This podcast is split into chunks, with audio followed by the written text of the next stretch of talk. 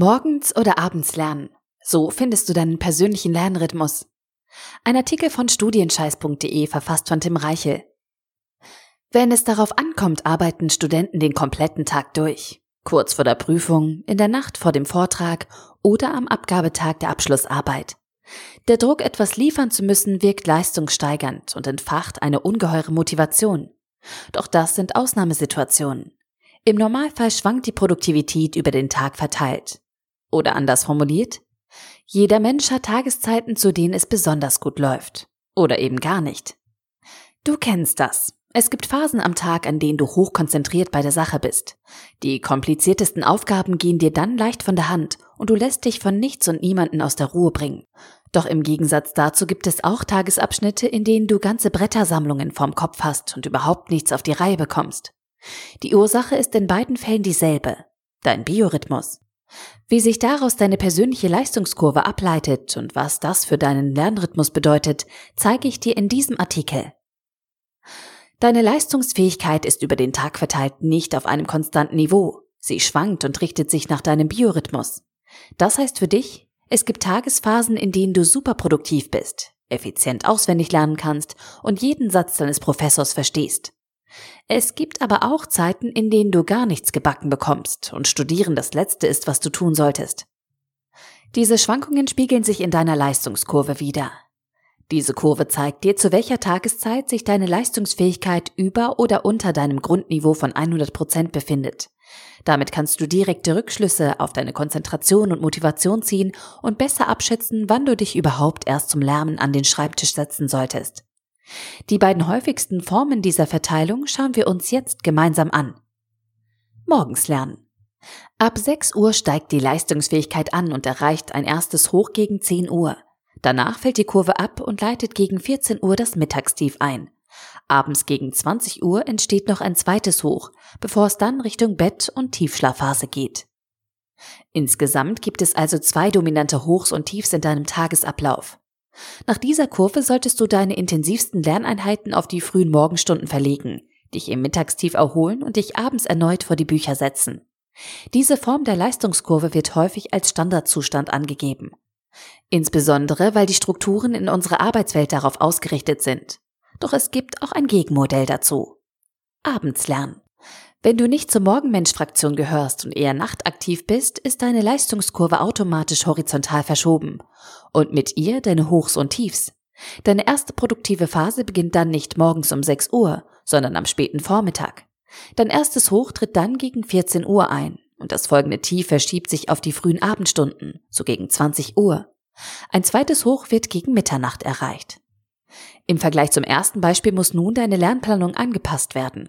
Anstatt am Morgen die ersten Lerneinheiten durchzuführen, solltest du besser bis zur Mittagszeit damit warten. Gegen 8 Uhr steckst du nämlich noch in deinem ersten Tief fest und musst dich erst nach vorne kämpfen.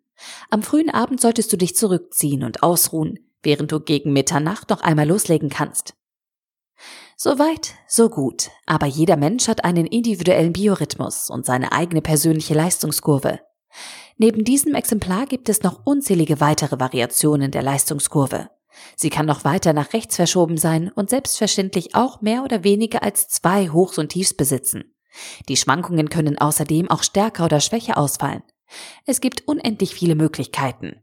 Vorgefertigte Konzepte wie die beiden von eben kannst du leider nicht eins zu eins übernehmen. Du brauchst etwas Eigenes.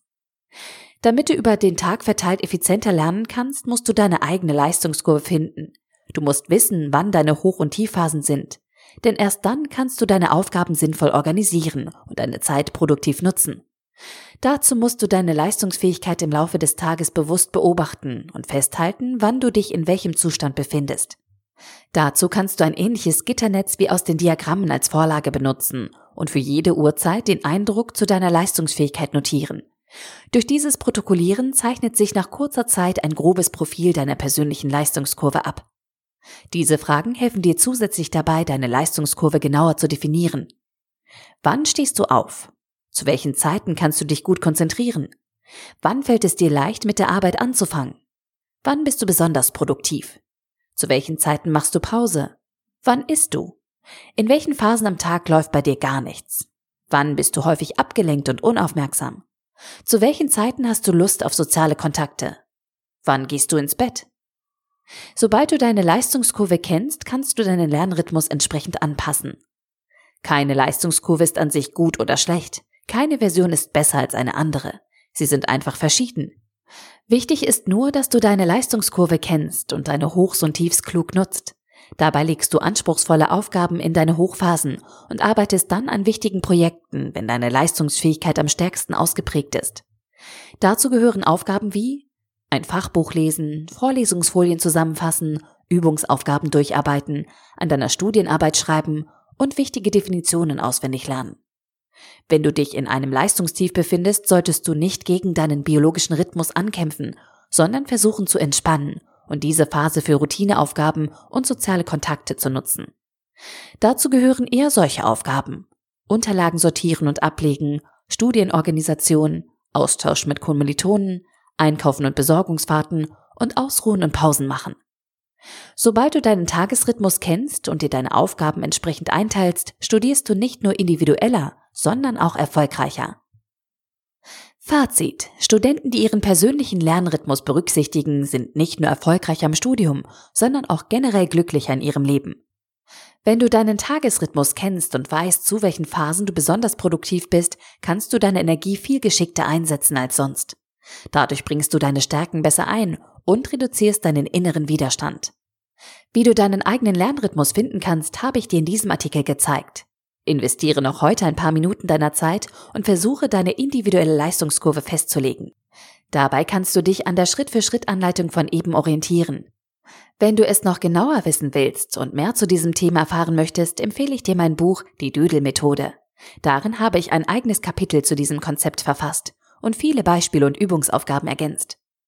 Sobald du deine persönlichen Hochs und Tiefs kennst, wirst du effizienter lernen und bessere Noten erzielen. Gleichzeitig hast du endlich wieder mehr Zeit für die schönen Dinge in deinem Studentenleben. Kein schlechter Deal, oder?